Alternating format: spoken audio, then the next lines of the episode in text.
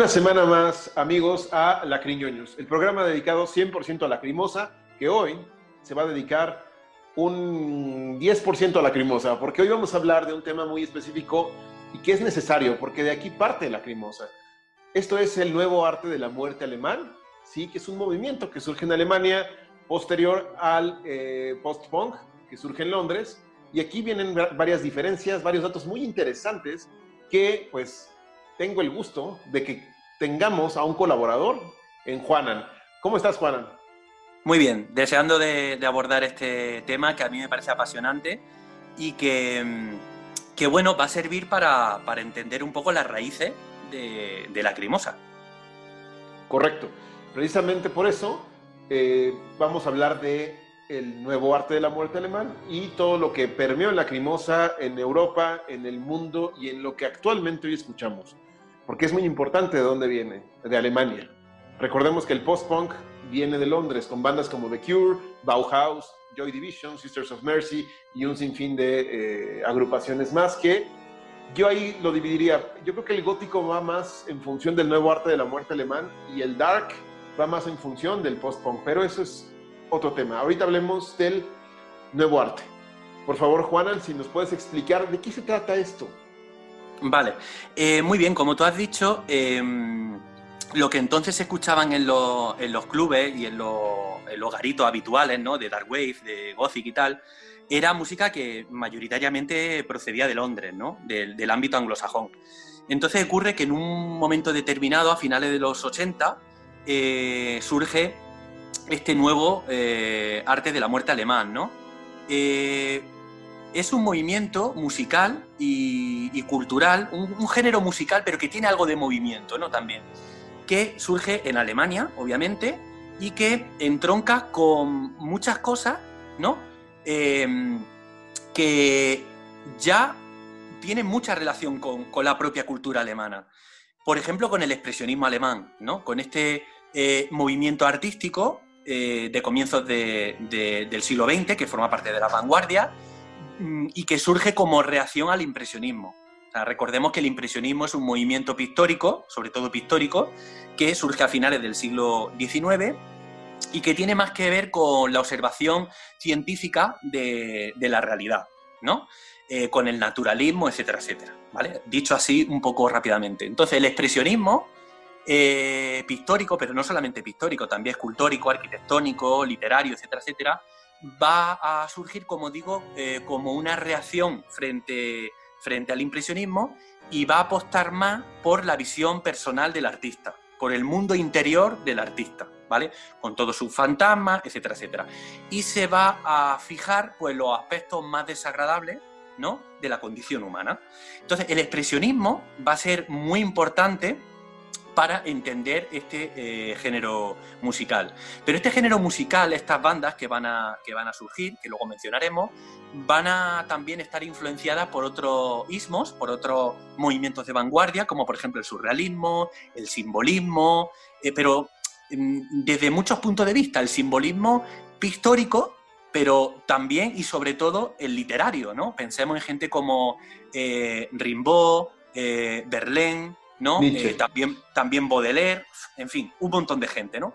Entonces, eh, digamos que lo, que lo que va a ocurrir es que van a, van a aparecer al mismo tiempo una serie de bandas, vamos a mencionar ya unas cuantas, por supuesto la Crimosa, por supuesto, eh, también Goethe Serven, Relative Mensen, Misántrope, Dasich, por supuesto, o sea, bandas que lo primero que van a hacer es apostar por la lengua alemana lo cual esto va a ser bastante peleagudo, porque mm, si tuviéramos que lanzar la pregunta ¿no? a la gente de cuál es, cuál es la lengua por excelencia de la música, todo el mundo yo creo que diría el inglés. El inglés. ¿no? El inglés es la, lengua más usada en música, ¿no? Entonces, esto va a ser un poco eh, peleagudo. Ahora, ahora parece que estamos un poco acostumbrados con bandas como Rammstein, con la propia Lacrimosa, ¿no? Que son como bandas que son casi como embajadores, actúan como de embajadores de la cultura alemana y de la lengua alemana. Entonces surgen estas bandas que para poder eh, disfrutar de una libertad creativa máxima, pues van a fundar sus propios sellos discográficos muchas veces, ¿no? Es el caso, por ejemplo, de, de ¿no? Que van a fundar Dance Macabre, eh, eh, Tilo Wolf, Hall of Sermon, por supuesto, ¿no? esto va a ser como, como, como muy habitual. Eh, otras caras, Sopra Eternus, pero Sopra Eternus lo va a ser, no se sabe muy bien qué relación hay entre Alex Storm, la cabeza pensante ¿no? y el propietario Apocalyptic, Vision. Vision y Ana Barney, ¿no? yo no sé si ella tiene está dentro de la empresa, pero desde luego tiene mucho poder. Tiene mucho poder. pero, pero ocurre eso dentro de este fenómeno, ¿no? O sea, lo cual es lógico, es lógico, ¿no? Entonces, em, este movimiento incluso va a orbitar al principio mucho en torno a Danse Macabre, ¿no? De manera que Bruno Gran va a estar en el, epicentro de, todo lo que se va a hacer ¿no? dentro de este movimiento. Eh, por decir algunas características más, em, hay algo también que, toman de, Richard Wagner, ¿no? del gran compositor eh, alemán de ópera. ¿no? Eh, Wagner eh, era un ferviente defensor de ese concepto de la obra de arte total, ¿no? que implicaba la unión, en este caso a través de la ópera, de las seis artes que hasta entonces se, computaban. Es decir, de la música, la danza, la poesía, la pintura, la escultura y la arquitectura, ¿vale? Em, de alguna forma, mm, estos músicos, estos artistas, van a tener esto muy en cuenta y van a ofrecer espectáculos donde además de la lengua alemana se van a, tener en cuenta eh, estos aspectos, ¿no? Y van a ser, eh, pues, shows muy particulares, ¿vale? Donde el existencialismo, eh, esa poesía decadentista francesa, que también les va a influenciar mucho. O sea, todo eso va a estar, ¿no? Eh, eh, va a actuar dentro de este clima, en estos espectáculos, y van a crear pues, una música muy llamativa, donde eh, van a tomar elementos propios de lo que luego generalmente se ha llamado neoclasicismo, mezclados con dark wave, con el gothic rock, etcétera, etcétera. Es un poco así a, grosso modo. Correcto. Y en, ese sentido, de, estas bandas que surgen, por ejemplo, todas usan el idioma alemán para expresarse y además de ello, como mencionas en, escenario, estaban muy, y, la Lacrimosa es igual, están muy vinculados al aspecto físico. Es decir, ¿qué, vestuario vamos a usar? Que por lo general es un vestuario fúnebre, un vestuario mezclado con vampirismo, un mezclado vestuario, eh, no sé, con, con, con la muerte en general, con la tristeza, Ah, y el maquillaje, es un maquillaje teatral, pero es un maquillaje eh, inclusive en ocasiones grotesco y en, otras ocasiones un poco más fino. Los peinados era, muy, era por lo general llevar este, esta onda, siento que también parte del punk, pero de una manera más decadente todavía, más, más arriesgada que el punk. Sí, es una estética que parece como extraída también de un relato de Edgar Allan Poe, ¿no? Hay algo como de la época victoriana, hay algo también como del barroco, ¿no? Algo que podemos incluso detectar en la propia indumentaria de, Tilo Wolf, dependiendo del álbum del que estemos hablando. Pero sí, eh, eh, influenciado, por supuesto, el mundo del vampirismo, ¿no? El cine de terror, todo eso está ahí.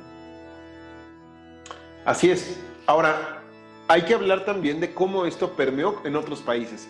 Por ejemplo, en México, este nuevo arte de la muerte alemán empezó a tener relevancia en México a raíz del año 1996-1997, que es cuando la Crimosa viene a México. Realmente, el, grupo que trae toda esta influencia es la Crimosa. Hay un lugar que ya mencioné en, videos anteriores, que es el Tianguis del Chopo, que es un lugar en donde confluyen todos los eh, subgéneros underground, tanto el punk, el dark wave, el post-punk, el gótico, en cuanto a discos, artículos, eh, ítems muy particulares que no se encuentran en tiendas de conveniencia, como por ejemplo en España el, corte inglés, acá tenemos unas tiendas que se llaman Mix Up, que son especial, especiales para discos, para DVDs, etc. Pero en ese entonces no había dónde conseguir un disco de Lacrimosa más que en el Chopo. Entonces tú al ir al Chopo en esas épocas veías, empezabas a ver gente disfrazada de Tilo Wolf que a la vez no sabían que Tilo Wolf vestía así por el nuevo arte de la muerte alemán, influenciado por esto. Entonces empezamos a ver gente de piel morena, que esto no tiene nada que ver con racismo, simplemente es, algo eh, eh, que te llama la atención. Gente morena usando maquillaje blanco con labios negros, creyendo que están imitando a, a Tilo Wolf, pero en realidad no saben que esto parte de algo mucho más eh, profundo. Entonces, yo creo que la manera en que permeó en México fue 100% a través de la Crimosa, y eso dio a conocer a otro tipo de agrupaciones como Dashish, como Goethe Serven, como Sopor Eternus, y se fue ampliando el panorama, inclusive ya los que son góticos de Hueso Colorado en México, ya descartan a la Crimosa, ya no es una agrupación deseable. Ellos se, van a lo, a lo ¿cómo se llama? Devil Doll, agrupaciones mucho más, más este, de, de, abolengo, de este nuevo arte de la muerte alemán, y ya no se visten tanto así, ya se reformó algo más estilizado, algo que podrían comprar en Zara, inclusive, y, pero negro, ¿no? Todo de negro, con ya el maquillaje prácticamente ha desaparecido, y de repente ves algún despistado que sigue usando la indumentaria que, por ejemplo, a ti lo usaba en Chile, ¿no? Este, esta camisa blanca de escarolas, con gabardina negra y maquillaje blanco y lentes negros, este, circulares, que a mí siempre me han gustado mucho, mm. pero no me van, porque tengo una cara muy grande, entonces no me van. Eso era para gente mucho más estilizada y que este nuevo arte creo que acomoda muy bien en Europa. En Latinoamérica es difícil porque aquí tenemos otro clima y creo que en México y en Latinoamérica no se hace buena música porque la imitan. Están imitando algo que existe y que parte de este sentimiento que tú ahorita nos vas a hablar más a fondo, toda la, cultura y contracultura de la que nace este proyecto. Y aquí pues tenemos otro tipo de, influencias. Eh, ¿Cuál es la música que tiene más desarrollo a nivel mundial de Latinoamérica? La salsa, la cumbia, el reggaetón, eh, la ranchera, todo, todo eso que es más festivo, más de calor, más de sangre caliente. Y en Europa nace la música clásica, el metal, el punk, el post-punk, eh, etcétera, ¿no? Entonces entiendo perfectamente por qué. Y la imitación, hay, hay cosas muy bien logradas, hay grupos que puedo decir que tienen eh, materiales bien hechos, pero al final del día no es original.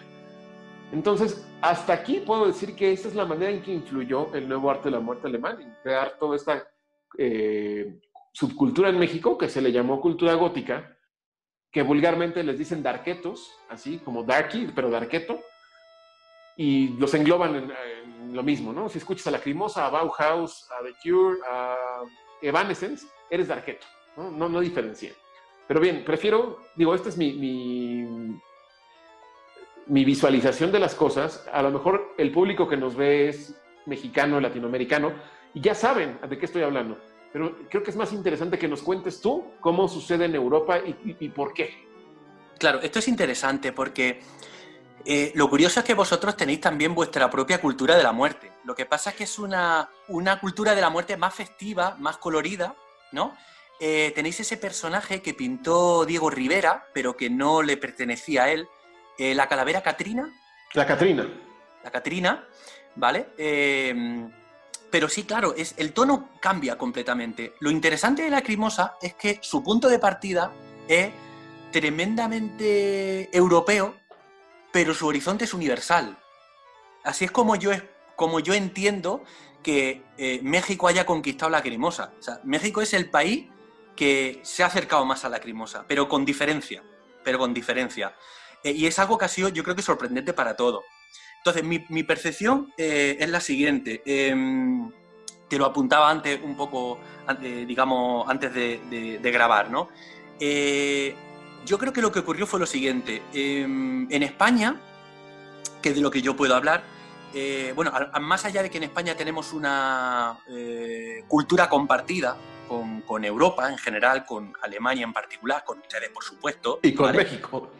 Por supuesto, por supuesto. Lo que pasa es que en aspectos diferentes, ¿vale? Entonces, en lo que atañe a, este género musical, en España yo creo que lo que ocurrió fue lo siguiente. Eh, hubo un momento, a finales de los 80, comienzos de los 90, donde eh, la democratización del vídeo hizo que mucha gente se lanzara a hacer cortometrajes.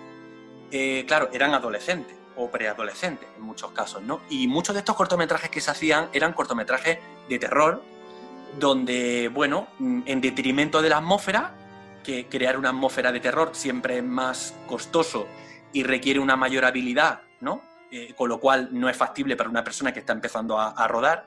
En detrimento de todo eso, se recurrió a la sangre y a los ¿no? Entonces, eh, en España mucha gente empezó a hacer cortometrajes gore. Y en, el momento en el que surge el nuevo arte de la muerte alemán, es el momento también donde surge el tan denostado, criticado y odiado ultragore alemán donde hay que decir que, bueno, como cualquier otro género o subgénero, pues tiene eh, obras que son muy buenas, ¿vale? Yo diría que aquí solamente la de Jorge Butgereit, que yo soy un grandísimo defensor de, este cineasta, que es el, director de Necromantis, para que la gente se ubique, eh, y alguna otra cosa puntual por ahí que también me parece muy buena de algún otro director, pero que generalmente eh, todo el ultragore alemán suele ser bastante zafio y bastante chulo. Entonces, España estaba mirando a Alemania por, esa, por esas razones.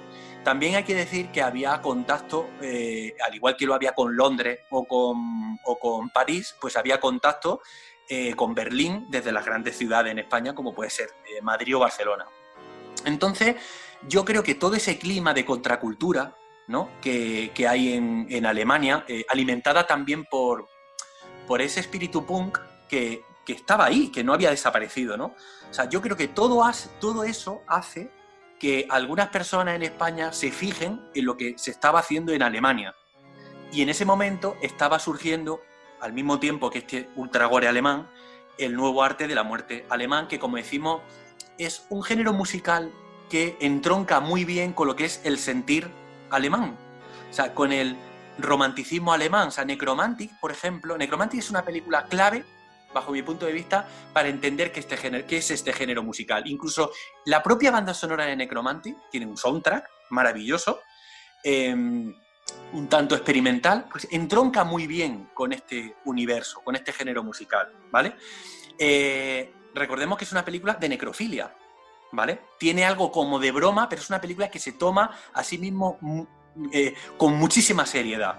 Tiene también una segunda parte, El Rey de la Muerte, que va sobre el suicidio y sobre ese impulso que tiene el ser humano para, bajo determinadas circunstancias, destruirse a sí mismo. Son temas que son absolutamente afines, absolutamente afines al nuevo arte de la muerte alemán.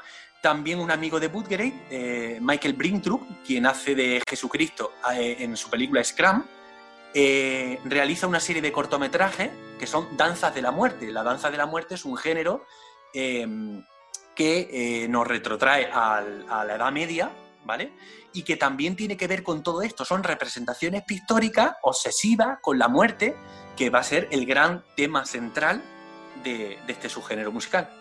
No el único, pero sí va a ser el pistoletazo de seguida, perdón, de salida, porque luego lo que va a ocurrir es que este género eh, se va a ir diluyendo con el tiempo porque van a aparecer otros temas y las bandas, incluida la Crimosa, van a ir cambiando, algunas de ellas muy rápidamente. Bien, ahora, ¿de dónde crees que surge además el, eh, o, por qué en Alemania? Porque digo, lo que yo he podido llegar a leer y parte de todo este expresionismo y el existencialismo es como una resaca o una consecuencia de que el alemán promedio en esas épocas no se encontraba a sí mismo en el mundo. ¿Por qué? Porque hay un sentimiento posguerra, hay un sentimiento, un complejo mundial en el cual estamos avergonzados, repudiamos nuestro pasado, estamos en un presente eh, que nos compromete a ser mejores personas o a cambiar nuestra cosmogonía o a demostrarle al mundo que tenemos ciertas particularidades, pero a la vez no somos buenos para expresar nuestros sentimientos y tenemos que recurrir a este tipo de, recursos. Creo que parte por ahí.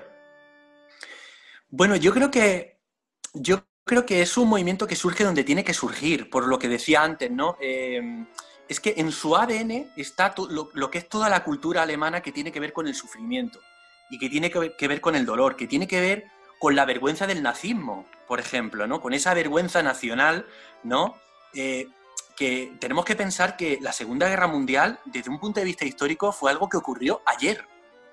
Es que es algo, es algo, o sea, eh, es algo que está muy reciente todavía. Son heridas que eh, aún no han cicatrizado. ¿no? Entonces, ese sentir alemán es lo que eh, hace que, que, se alimente un movimiento de este tipo. Es como David Lynch. Eh, voy a poner un ejemplo, ¿vale? David Lynch, con, uno de sus grandes amigos, Jack Fix, con el que luego él acabó trabajando también en algunas pelis, organizaron un viaje a Europa o sea, eh, eh, por si hay alguien que no lo sabe, David Lynch se, formó primero como pintor, ¿no?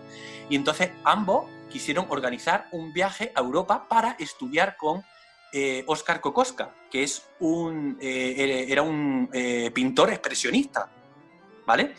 Querían estudiar con él, se, tuvieron noticia de que él daba unas clases de pintura y entonces para allá que se fueron, para Europa. Bueno, el viaje programado, el viaje estaba programado para tres años quiero recordar que lo que eh, duraron en Europa fueron dos semanas o algo parecido. No duraron nada. ¿Por qué? Porque sentían que el, mundo europeo era un mundo que no les pertenecía. No se sentían nada identificados con Europa. Nada, absolutamente nada. Era un mundo que les resultaba ajeno, hostil. ¿no? Es algo que ha pasado muchas veces. Otro ejemplo, Jackson Pollock, ¿no? El, el gran artista americano por excelencia del expresionismo abstracto americano eh, nunca sintió em, eh, empatía, ningún tipo de empatía por la tradición europea pictórica. ¿Vale? Él se fijó en los nativos norteamericanos, ¿no? en el chamanismo americano. ¿vale? Y de ahí eso le condujo a, esos procesos pictóricos que tienen que ver con el automatismo. Y yo ahora lanzo la pregunta, por si alguien quiere, si alguien le gusta David Lynch, puede eh, hacernos, ¿no? puede responder. ¿Hay alguien más americano que David Lynch? ¿Existe un cine más estadounidense que el cine de David Lynch? E, el cine de David Lynch está plagadísimo de referencia a la cultura estadounidense. Alguna muy velada y otra muy elocuente. Está todo ahí. Eh, eh, pensemos, por ejemplo, en el inicio de Terciopelo Azul, ¿no? el gran sueño americano, esa valla, los jardines, el cielo azul, es la propia infancia de David Lynch. Lo ha contado muchas veces. Digo todo esto. Claro, claro, es, la otra cara, la, cara eh, industrial, ¿no? De esa, de esa América como Filadelfia, donde él vivió allí, ¿no? Tan gris y tan... Pero digo todo esto mm, para que pensemos que muchas veces, o sea, nada ocurre por casualidad. Nada ocurre por casualidad. O sea, el nuevo arte de la muerte alemán tenía que ser alemán. Y cuando digo alemán, digo alemán de verdad. Eh, tengo un poema, he seleccionado un poema de Gottfried Benn, por si quieres que lo lea. Que por favor.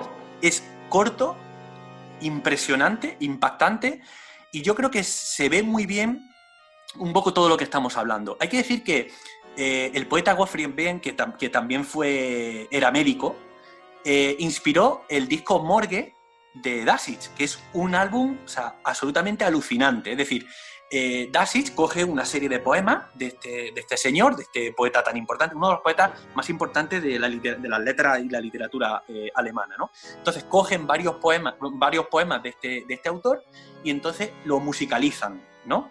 Entonces, si te parece, voy a leer eh, este poema. Por favor. Que me parece de verdad alucinante.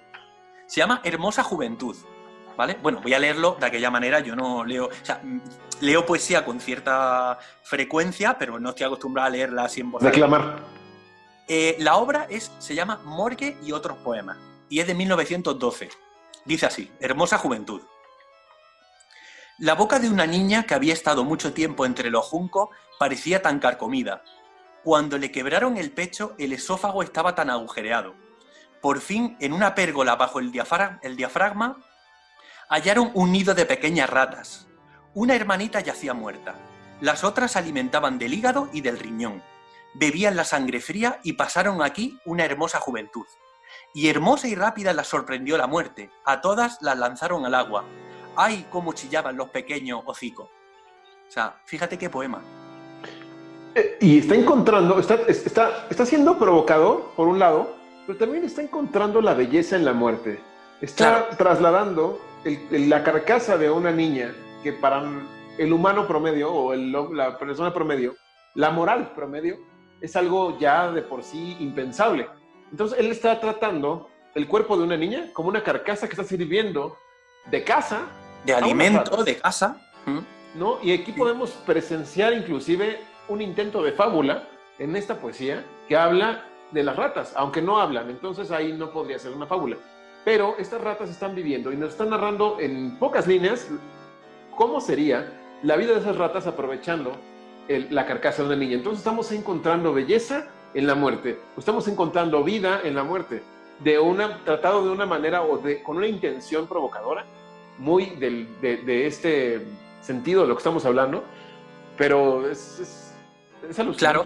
Eh, pensemos, por ejemplo, en, el famoso poemario de, Baudelaire, de Las Flores del Mal, eh, que luego cogió como título eh, Ana Barney Cantodea eh, para su álbum homónimo de Sopra Eternus y ha influenciado también a otros otro artistas de, este género. ¿no? el propio Baudelaire tiene un poema donde es una descripción de un, creo recordar que era una vaca que está muerta y la están, está siendo devorada por los gusanos. ¿vale? Entonces, Baudelaire lo que hace es un, es, un desafío em, eh, con su poesía. Es decir, eh, había una serie de temas, una serie de, de, tópicos que trataba la poesía, ¿no? Y desde luego, encontrar belleza en la descripción de una vaca que, está siendo engullida por los gusanos no formaba parte de la tradición. Es lo que luego, o sea, ¿qué es lo que hizo Picasso? O sea, Picasso, por ejemplo, en Las señoritas de Aviñón, pinta prostitutas. ¿vale? O sea, pinta prostituta, pero no solamente pinta prostituta, sino que pinta prostituta de manera no naturalista, utilizando, eh, recurriendo a formas punzantes, donde lo que interpretan los historiadores, y esto lo digo yo también como, como historiador, en el sentido de que me uno a esa interpretación, quiero decir, o sea, que comparto esa visión, eh, utiliza formas punzantes por el miedo que tenía Picasso, al igual que otros amigos de Picasso, que frecuentaban burdeles, ¿no? a contraer la sífilis o alguna enfermedad venérea con estas prostitutas. Es decir, que lo que quiero decir con esto es que eh, todo el arte, a lo largo de la historia, eh, gira en torno a la belleza, pero no cualquier belleza, la belleza, ¿vale? La, normalizada, la hegemónica.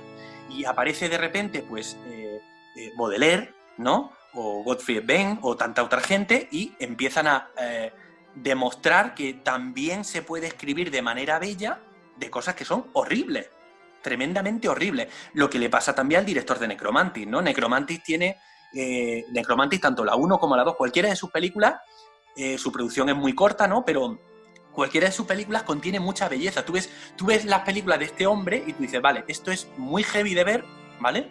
Pero aquí hay poesía. esta persona tiene una mirada especial. No es, no es una película, no se trata de provocar por provocar. No tiene nada que ver con eso. ¿vale? Y todo esto tiene mucho que ver con el nuevo arte de la muerte alemán. Es como esta película que también se me remonta, eh, o Mártires, eh, cine francés, que visualmente es muy agresiva, pero también tiene mucha poesía y están buscando, la, bueno, es ser spoiler, decir de qué se trata, pero eh, el ímpetu de esta gente, su intención es algo realmente poético, muy agresiva en su forma, ¿no? Claro, bueno, es que yo creo que afortunadamente estamos en, un punto donde entendemos que efectivamente eso ocurre, ¿no? O sea, la belleza no es, no es solamente mm, esa belleza normativa, ¿no? Eh, yo remitiría a quienes nos escuchen y nos vean eh, a, esos dos libros que tiene Humberto Eco. Bueno, yo soy un gran apasionado de, Humberto Eco, el, autor de, del nombre, de la, rosa. Em, que era pues eh, especialista en semiótica, entre otras muchas cosas, filósofo, etcétera, tiene dos libros muy interesantes que se titulan Historia de la belleza e Historia de la fealdad. ¿Vale? Y en Historia de la fealdad se ocupa de cómo, por ejemplo, las brujas han sido representadas en arte, los demonios, eh, se ocupa también de los bestiarios medievales, pero también de Marilyn Manson. ¿Vale? Es decir, de cómo el canon de belleza, ¿vale? Ha ido como bueno, cambiando a lo largo de la historia, ¿no? Pensemos, por ejemplo, en Rubens, un caso paradigmático, típico, ¿no? Rubens, con esas eh, tres gracias, que son mujeres como muy gordas, muy carnosas, ¿no? Muy cárnicas ellas, ¿no? Con muchos pliegues, ¿no? Una belleza que nada tiene que ver con la de hoy día. Pero pensemos también en el mundo de, los tatuajes, ¿no? Cómo los tatuajes antes eran, no sé, algo un poco como de delincuente, ¿no? El tatuaje era algo que se asociaba y sin embargo ahora forma parte de, bueno, es algo que tiene que ver con, el ornato en 2020. Ya nadie piensa en términos de delincuencia. Si vemos una película de los 80, ¿no? de, de género carcelario, podemos ver a gente tatuada y son los malos, etcétera, etcétera, pero ahora Ahora no, ahora podemos ver una película donde cualquier persona puede llevar un tatuaje, sea de la edad que sea, sea del género que sea, ¿no? Y hablando de tatuajes, ¿tú te tatuarías el logotipo de la Crimosa? Eh, no soy de tatuaje, no soy de tatuaje, pero si tuviera que hacerme un tatuaje, pues sería el logotipo de la Crimosa. un amigo se lo hizo, un saludo a César Flores, que se tatuó el logotipo de la Crimosa en la pierna. Y yo también creo que si me Yo me lo haría pequeño, yo me lo haría pequeño. Yo tengo una idea de tatuaje, lo voy a decir en público por si alguien se lo quiere hacer. Yo me haría como tatuaje las típicas líneas discontinuas, ¿no? Sí, para saber por dónde cortar en caso de impulso suicida. En, caso de emergencia. En, caso de emergencia, para, no, para no fallar. Pero es un pensamiento muy de la muerte alemana. Sí, sí, sí, sí. Y, y, yo, y muy humano, yo creo. Eh, el suicidio es uno de los, de los grandes tabúes, ¿no? Eh, de hecho, ahora mismo en España están saliendo como varias noticias porque no, o sea, a nivel periodístico es algo como que saltan las alarmas cuando se habla de suicidio. Hay muchísimo suicidio eh, en todas partes del mundo, pero en España, o sea, muere más, creo, ¿eh? creo, o sea, igual me equivoco, pero creo recordar que muere más gente por suicidio que por accidente de, coche, por ejemplo, de tráfico, ¿vale?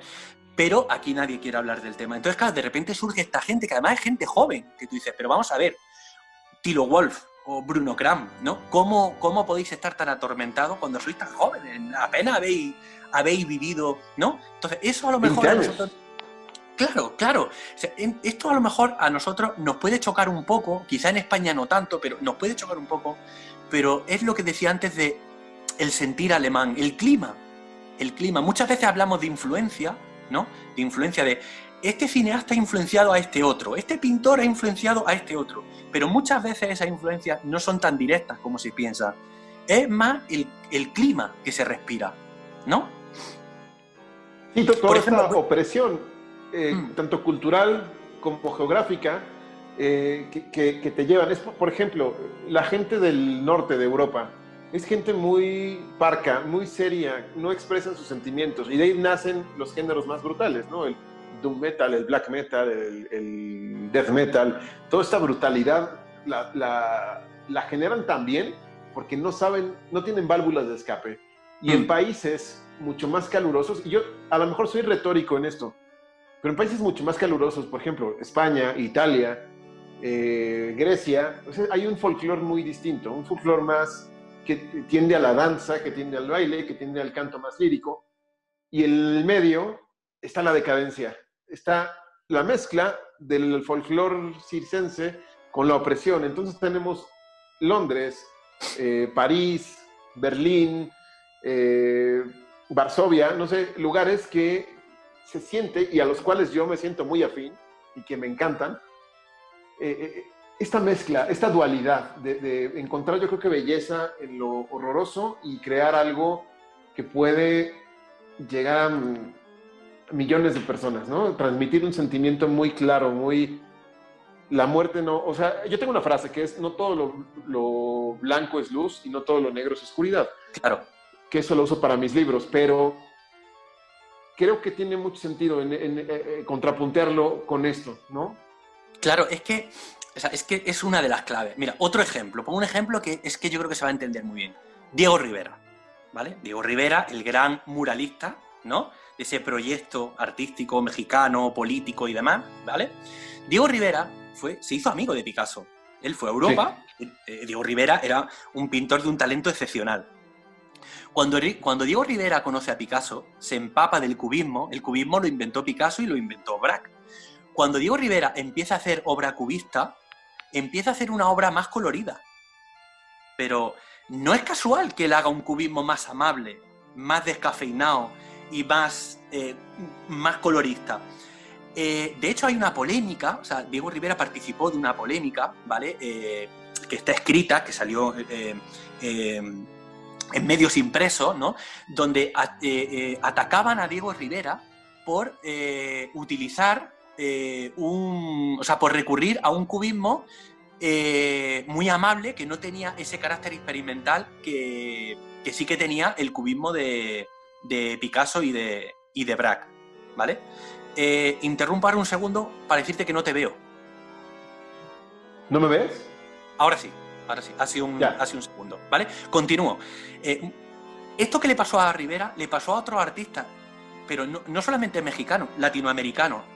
Viajan a Europa, se empapan de lo que hay Europa, en Europa, pero cuando luego vuelven, han tomado de Europa lo que ellos han considerado pero hacen una obra, aunque se hayan empapado y hayan sido influenciados por el expresionismo alemán, luego lo que tienen de, expresionismo es mucho más colorido y mucho más amable. Va en el carácter, va en el carácter. Va en el carácter. Lo mismo sucede con, con un gobernante, con un dictador que tuvimos en México, que es Porfirio Díaz. Sí. Por, Díaz es fan de Francia y fan de París. Él viaja constantemente y comienza los diseños de un México moderno eh, pre-revolucionario y post-revolucionario, confluye ahí este movimiento en el cual se empieza la creación del edificio de Bellas Artes, del Ángel de la Independencia, del Paseo de la Reforma, que son elementos muy europeos, muy de Francia, pero con un colorido muy específico, muy mexicano. Entonces, como es otro ejemplo, trajo lo que le convino de esos estilos de, art, nouveau, de art deco, de, de barroco, de, de muchos elementos. Creo que estoy diciendo cosas que, no tienen sentido, porque creo que el art, creo que el art nouveau, digo, el art deco fue posterior, mucho, muy posterior a Díaz. No, nada que ver, pero todo lo que es anterior a ello, el rococó, eh, eh, lo trae a México eh, y, de verdad es una, una mezcla de, muchos elementos. Por ejemplo, el Palacio de Bellas Artes. Por fuera es un estilo mucho más arcaico, más similar a la Ópera de París. Sí. Y por dentro esto ya, ya no lo, ese proyecto ya no lo siguió Porfirio Díaz, ya lo siguieron gobernantes posteriores y fueron mm. proyectos de muchos años. El interior del Palacio de Bellas Artes, donde hay obvias, obras de Diego Rivera, es totalmente art deco. Entonces, es un monstruo muy similar en cuanto a conceptualidad como la Sagrada Familia de Gaudí, que, es, otro, es, otro tema, pero va de la mano, ¿no? Es un monstruo, Son monstruos bellos. Sí, sí, estamos de acuerdo. Eh, el poema que he leído eh, es un poema que, mm, en cierto modo, yo creo que si tú le preguntaras a alguien que más o menos sabe de literatura, pero que no conoce a este autor, eh, ¿de qué nacionalidad puede ser esto? Yo creo que esa persona podría acertar. O sea, eh, ¿puede un inglés, un inglés escribir esto? ¿O puede, puede un mexicano escribir esto? Hombre, poder puede. Pero lo que no nos sorprende en absoluto es que la nacionalidad del autor que ha escrito esto sea alemana. ¿Vale? Y que es, que a, donde quiero llegar con el tema del clima. ¿Vale? Es un, al final es un género musical que tiene algo de movimiento, ¿vale? Que es que es totalmente alemán, totalmente alemán. Hay más figuras, por ejemplo, Christian Dors, el otro día lo mencionamos, ¿no? En el, programa de Clamor. Em, Christian Dors era autor, era escritor, era dramaturgo, y se quiso meter en el mundo de la música. Y entonces eh, hizo eh, el álbum este Delicia, ¿vale? Donde contó con Bruno Kram, con Oswald Henke de Boete Serven, con Tilo Wolf, y no quedó muy contento, no debió de quedar muy contento. Claro, también hay que pensar lo duro que tiene que ser que tú tengas la idea mental de hacer música sin saber música, siendo tú escritor, y eh, dejando tu concepto tan en manos de otros músicos, ¿vale? Pero bueno, en fin, mm, eh, ahí está, como, ¿no? Eh, a mí me parece un disco muy grande, o sea, muy, muy, muy interesante. Tiene ciertas críticas en el sentido de que, bueno, podría ser mejor teniendo en cuenta todo el talento que hay ahí. es algo que siempre se le ha achacado, pero es un álbum muy interesante y que también participa de este, de este, de este mundo, ¿no? de, este, de este universo donde vemos que sí que hay parte a lo mejor en ese álbum donde hay fragmentos más como más metaleros, ¿no? Pero hay otros más neoclásicos, la voz de Tilo, ¿no? Eh, alucinante, Oswald Henke, mm, hay mucho neoclasicismo en ese álbum. Es este mundo, es este mundo, ¿vale? Hay una cosa que no hemos dicho que me parece interesante. Em, el concepto surge eh, por parte de un ingeniero, parece ser de un ingeniero de Dance Macabre, un empleado de Bruno Kram, que eh, con motivo de la demo de Relative Mainsync, que se llama Moritat, eh, mm, eh, puso esa etiqueta. por lo que tengo entendido, debía ser algún tipo de como de folleto informativo para dárselo a los medios, algo parecido, ¿no? Y entonces utilizó el concepto de nuevo arte de la muerte alemán, ¿vale? Entonces eso, eh, claro, era como muy llamativo. Eh, Dance Macabre lo utilizó varias veces, pero eh, hubo un periodista vinculado a, la revista omnipresente siempre, la de Cillo, ¿no? la, la, publicación Cillo, que la utilizó también para referirse, esa etiqueta, para referirse a bandas como la propia Dasich o también Goethe Serven. Un poco el origen como de ese término que yo creo que representa muy bien eh, el, tipo de música que es. Y que sigue vigente hasta cierta forma, ¿no? Sí, sí, sigue vigente, incluso, incluso, bueno, ahora si quieres podemos hablar un poco de lacrimosa respecto a esto, ¿no? Pero mm, sigue vigente porque Goethe Serven, eh, bueno, se considera que la decadencia de, bueno, recordemos que este movimiento comienza a, eh, se origina, digamos, a finales de los 80 y se desarrolla a lo largo de, todo, de toda la década de los 90. ¿Vale? Y que el punto así culminante es la, como la primera mitad de los 90. Y luego ya empieza como a bajar, como, como decía antes, porque se tiene la, la, percepción, a veces un poco equivocada, de que las bandas empiezan a hacer otra cosa. En el caso de Lacrimosa se ve muy claramente cómo el horizonte de Lacrimosa se amplía. Pero en el de Gote Serven yo no lo veo tan claro. O sea, eh, sí que, sí que hay un cambio en Goethe Serven, pero Goethe Serven luego vuelve un poco, ¿no? Hay un álbum maravilloso de Goethe Serven que yo recomiendo que, no tiene título, es el álbum que no tiene título de Goethe Serven, que se conoce como eh, Goethe Serven o como eh, Das Blau eh, Album, que es un disco muy experimental, muy vanguardista, que es una especie como de, de modernización de este concepto donde al mismo tiempo se busca hacer otra cosa. Pero en cierto modo es como sigue vigente. Yo cuando escucho el testimonio de Lacrimosa, yo escucho todavía, eh, por ejemplo, el tema de Der Leise Todd, yo escucho elementos que me llevan a ese mundo. Así es. Y que claramente la diferencia parte de, después de Satura, ¿no? O sea, ya cuando se, mm. se, comienza con el proyecto de Inferno, en el mm. cual yo creo que Tilo simplemente tuvo más recursos para contratar músicos que yo creo que quiso tener desde un inicio Hmm. Se nota esa diferencia, pero sus tres trabajos anteriores están bien logrados y están dentro de este panorama de hmm. el, nuevo arte de la muerte alemán. Sí, yo, yo creo que Inferno todavía conserva bastante de este, de este género musical. Sí, yo creo que sí. Eh, salvo, salvo esa cosa que llamamos copycat, que se llama copycat, ¿vale? Que, mm, que bueno, el tema del inglés, Em, no sé, la falta a lo mejor de, coherencia con, el tono general del álbum. Ya sabes que es un tema que yo no... Pero yo creo que conserva bastante ¿eh? de, este, de este género. Pero ojo, una acotación, no es la primera canción en inglés, la primera es No Blind Eyes Can See. Exacto, exacto. Pero que entra muy bien. Sí, pero... claro. la esencia del álbum. Claro, es que no te das mucha cuenta, pero Copycat desentona más. Con el tono general que tiene Inferno. Totalmente. Y, muchas de estas bandas que iniciaron en esta, en esta tendencia, pues sí evolucionaron, pero conservan la esencia del, nuevo arte de la muerte alemán. Como dices, Lacrimosa, hasta Testimonium, que es su último álbum, en uh -huh. se escucha perfectamente. En Sopor Eternus, en su último trabajo, que es este Death Island, hay algunos temas en los que dice, sí, es que no te puedes embarazar. Donde creo que ocurren los cambios más arriesgados o radicales en todas estas bandas, podría decir, en Lacrimosa, Chile. Chile es como... Sí. Conserva un poco, sí, pero ya me, voy. En Sopor Eternus yo creo que tarda, y creo que es Les Pleurs du Mal, donde ya empieza a decir, voy a hacer mi propio concepto eh, de sexualidad y identidad, existencialismo, y me separa un poquito de la muerte, pero siempre está, siempre está e incluso, la muerte. E incluso en ese álbum Sopor introduce el humor, que es una cosa, ¿quién iba a decir que en Sopor iba a tener algo con el humor? Ya no va a abandonar el humor. El humor que se traslada al merchandising, a las propias comunicaciones de Ana Barney, ¿no? O sea, recurre al humor ahora constantemente. Humor negro, por supuesto, ¿no? Humor... Hmm, sí, sí. Y con las letras, ¿no? Algunos hombres hmm. son como el chocolate. claro. Y lo del jabón, ¿no?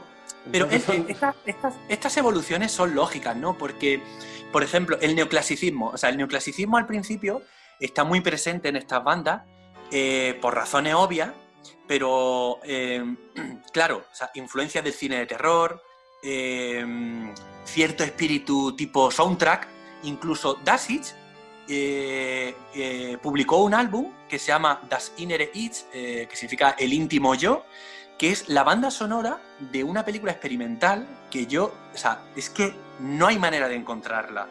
Ni información del director, ni de la película, ni de, ni de nada de nada, ¿no? Entonces, em, ocurre, ocurre que con ese clima se empieza a hacer esa música, así que recurre, recurre mucho a, eh, como a la instrumentación clásica, ¿no? Arreglos clásicos y demás, pero barroco, pero hechos muchas veces con sintetizador, por falta de medio, como hace Tilo, ¿no? En, en sus primeros trabajos, ¿vale? Pero claro, conforme luego se van teniendo medio, pues mm, ese mundo se va como ampliando y a veces incluso diluyendo. Y hay gente que no, que siguió con ese, con, con sampleos. Por ejemplo, Daniel Lacaille nunca ha cambiado su, su, vena eh, electrónica y parten del nuevo arte de la muerte alemán, ¿no? Sí, es cierto. Y luego otro grupo, por desgracia, eh, se, han se, se, separaron completamente. De Bill eh, O sea, eh, bueno, lo de Devil Doll es, un misterio increíble, ¿no? O sea, ¿por qué? Con ese nivelazo, con ese nivelazo. Pero, por ejemplo, eh, Misántrope, que a mí me parece una banda. O sea, Misántrope se considera que forma parte como de la segunda oleada, digamos, del nuevo arte de la muerte alemán. Me parecen brillantes. Eh, tienen muy pocos trabajos, tienen. creo que son tres álbumes solamente. Desaparecieron. Eh, Relative Mainstream desaparecieron también eh, muy pronto, con tres, cuatro publicaciones. Creo que fue en el año 2000, sacaron el álbum de, de Thanatos, que eh, mm, es el que yo tengo en CD. Yo, muchos de estos discos yo los tuve en las tiendas habituales, donde yo me compraba la música, los tuve físicamente en mis manos, pero por, por falta siempre de dinero, ¿no? Pues coges uno, no puedes llevártelo todo, y algunos de estos me arrepiento mucho de no haberme los comprado, y en, el caso de Relative Mainstay me compré eh, Thanatos cuando salió, que era un recopilatorio donde están todas las canciones de, Relative Mainstay. Eh, bueno, hasta el punto de que, bueno, se separó el grupo y uno de ellos está hoy día haciendo música en Hollywood. O sea, eh, uno de ellos, el, teclado, la persona encargada del teclado de Relative Mainstay, fue Hans Zimmer el que le animó a que diera el salto, a abandonar Alemania, se fuera a Estados Unidos y ha trabajado en, en, bandas sonoras. Por ejemplo, ha trabajado en El Caballero Oscuro, en, la peli esta que hicieron de Independence Day, en la, última. En fin, en, 50 sombras de Grey, en, muchas pelis. Eh, ves un poco su currículum y, y, asombra. Pero esto, claro, esto también hizo que el movimiento, que este género se diluyera un poco y cayera, entre comillas, en el olvido. Porque dice, Deine la calle, es cierto, pero ¿quién escucha a la calle? No es un grupo que se escuche. Yo reconozco que nunca le cogí el punto a ese, a ese grupo. me pongo a escucharlo. No, sé si a ti te pasa. nunca me han llegado a convencer del todo. Me gusta mucho la versión que hace B&B Nation de Where You Are. Pero es B&B Nation, ¿no? Ahora, hablando de actualidad, ¿tú quiénes crees que sean los representantes actuales de ese movimiento actual? Que sigan haciendo música como se hacía en ese entonces, pero quizás no nacieron en esa época.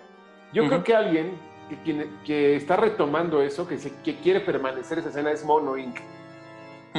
Pero más actualizado, más eh, vanguardista. Eh, yo no he escuchado mucho Mono Inc tiene el, trabajo este experimental, no me acuerdo ahora mismo cómo se llama, que es muy soundtrack, eh, con la voz, leyendo mucho, ¿no? Como un texto ahí súper largo. Es que no me acuerdo ahora mismo cómo, cómo se llama el álbum. Es la parte eh, especial del Book of Fire. Sí, el Book of Fire es el último disco, pero hay una versión de lujo que tiene esta, esto que tú mencionas. Ah, vale, vale, vale. Eh, no sabría decirte ese grupo. Es que no, lo he escuchado tanto, como no, tengo una idea muy formada de, ese grupo, porque yo por lo que por lo que he escuchado tiene algo de metal, tiene algo de gothic rock, ¿no? Eh, entonces no sabría decirte. Me gusta, me gusta mucho la versión de Liz Gestalt, que está súper chula, la de Shining Light. Children of the Dark. Sí, también. Sí, también. Muy buen tema. Sí. te eh, recomiendo mucho el Book of Fire. Sí. Todo el disco es bueno. Pero yo, yo diría que si hay un grupo que sigue manteniendo esa llama, aunque de una manera ya como más sutil, porque yo creo que no lo necesita, porque ya, ya tiene su, propio nombre, su, no, sé, no su propio nombre, su, su propio estilo ya súper definido, yo creo que sería, sin ninguna duda, Goethe Serven. ¿Por qué lo digo? Goethe Serven sigue sin abandonar el alemán. Nunca. Goethe Serven, todas sus comunicaciones, se puede ver en Facebook, cualquiera que entre, todas sus comunicaciones son en alemán. Sus espectáculos no salen de Alemania. ¿vale? Eh, sigue recurriendo a la muerte, aunque sus temas se hayan ampliado. Y luego, a nivel de espectáculo, pues eh, lo, que hace Goethe Serven, tú escuchas a, o lees una entrevista de Oswald Henke y lo que dice, nosotros hacemos teatro musical, ¿vale? Hay bailarina, hay interpretación, hay proyecciones en vídeo, eh, proyecciones de fotografía, de imagen fija, hay instrumentos clásicos como la violinista que le acompaña siempre, ¿no? Es decir, yo creo que es el grupo que encarna perfectamente lo que es, eso sí, la modernización del nuevo arte de la muerte alemán. Ok, ok. Y pues yo creo que con eso, Juanan, podemos concluir un muy buen eh, programa sobre este eh, género, ¿no? Que, es también un movimiento que va muy de la mano. Creo que es un buen cierre decir que Goethe Serven es quien mantiene viva esa flama a su estilo, manteniéndose fieles al concepto y por otro lado, la crimosa ya no es parte de ningún movimiento, ni siquiera es un... Yo creo que la crimosa es su propio género. Claro, claro, efectivamente. Eh, ojo, que eh, yo creo que Goethe Serven lo mismo. Yo diría que Goethe Serven lo mismo. Lo que pasa es que, por ejemplo, mira, eh, a todos estos grupos les ha pasado lo mismo. Y es que todos han incluido en su repertorio, en su forma de hacer música, lo industrial, la música electrónica. ¿vale? De, por supuesto, más industrial, oscura, etcétera, etcétera. O sea, los sintetizadores. Y, que de ahí nacieron And One, BNB Nation y todas estas. Claro, entonces, en el caso de Dasich se ve muy claramente. Dasich ya. A mí, yo tengo que reconocer que siendo una, de mis bandas favoritas, los últimos trabajos de Dasich me parecen más monótonos, más aburridos, porque abandona ese neoclasicismo. A mí el Dasich que me gusta es el que donde se combina casi al 50% una cosa y la otra, ¿no? Esa instrumentación clásica, aunque muchas veces sea electrónica, que por cierto, hay un vídeo por ahí de Bruno Kram que eh, invito a que la gente lo busque en Facebook porque es alucinante. Es un vídeo donde comparte cómo, cómo hace un fragmento de música. Y entonces coloca eh, colocas, quiero recordar que es un violín, y entonces con un sistema mecánico va eh, eh, haciendo percusión sobre la cuerda, ¿vale? Quiere decir con esto que se busca la mecánica de poder sacar los sonidos reales de los instrumentos sin tener que hacerlo todo con medio electrónico. Entonces, todos estos grupos lo que tienen es que introducen en su música eso. En el caso de Goethe Serven, realmente es que no hay nada parecido a Goethe Serven en el mundo. Lo que pasa es que eso que yo decía antes, que eh, como que retoman de Wagner, ¿no? Lo de la obra de arte total, eh, Goethe Serven es la banda que más se sigue acercando a ese espíritu, ¿vale? pero realmente lacrimosa, es que, ¿qué género es lacrimosa? Es una mezcla entre, pues eso, neoclasicismo, eh, metal, dark wave, es lacrimosa, es que, ¿qué es lacrimosa? Pues lacrimosa, pero es que a Goethe le pasa lo mismo. Hmm. Perfecto. Se me hace una muy buena definición y una muy buena conclusión a este tema tan interesante que esperemos que a ustedes también les guste. Ya saben, déjenos sus comentarios. ¿Qué opinaron de esto? ¿Sabían que Lacrimosa partió de aquí? Eh, en fin, queremos escucharlos y les vamos a responder. Y pues bueno, muchas gracias Juanan por eh, una vez más participar en este programa. Eh, Carlos, que pues no ha estado en estas últimas dos emisiones, pero que seguramente se reincorporará en la siguiente por temas de horario y etcétera, ¿no? que todos nos puede suceder. Y bueno, suscríbanse, denle like al video, compártanlo con sus amigos, activen esa campanita y pues nos vemos en el siguiente programa.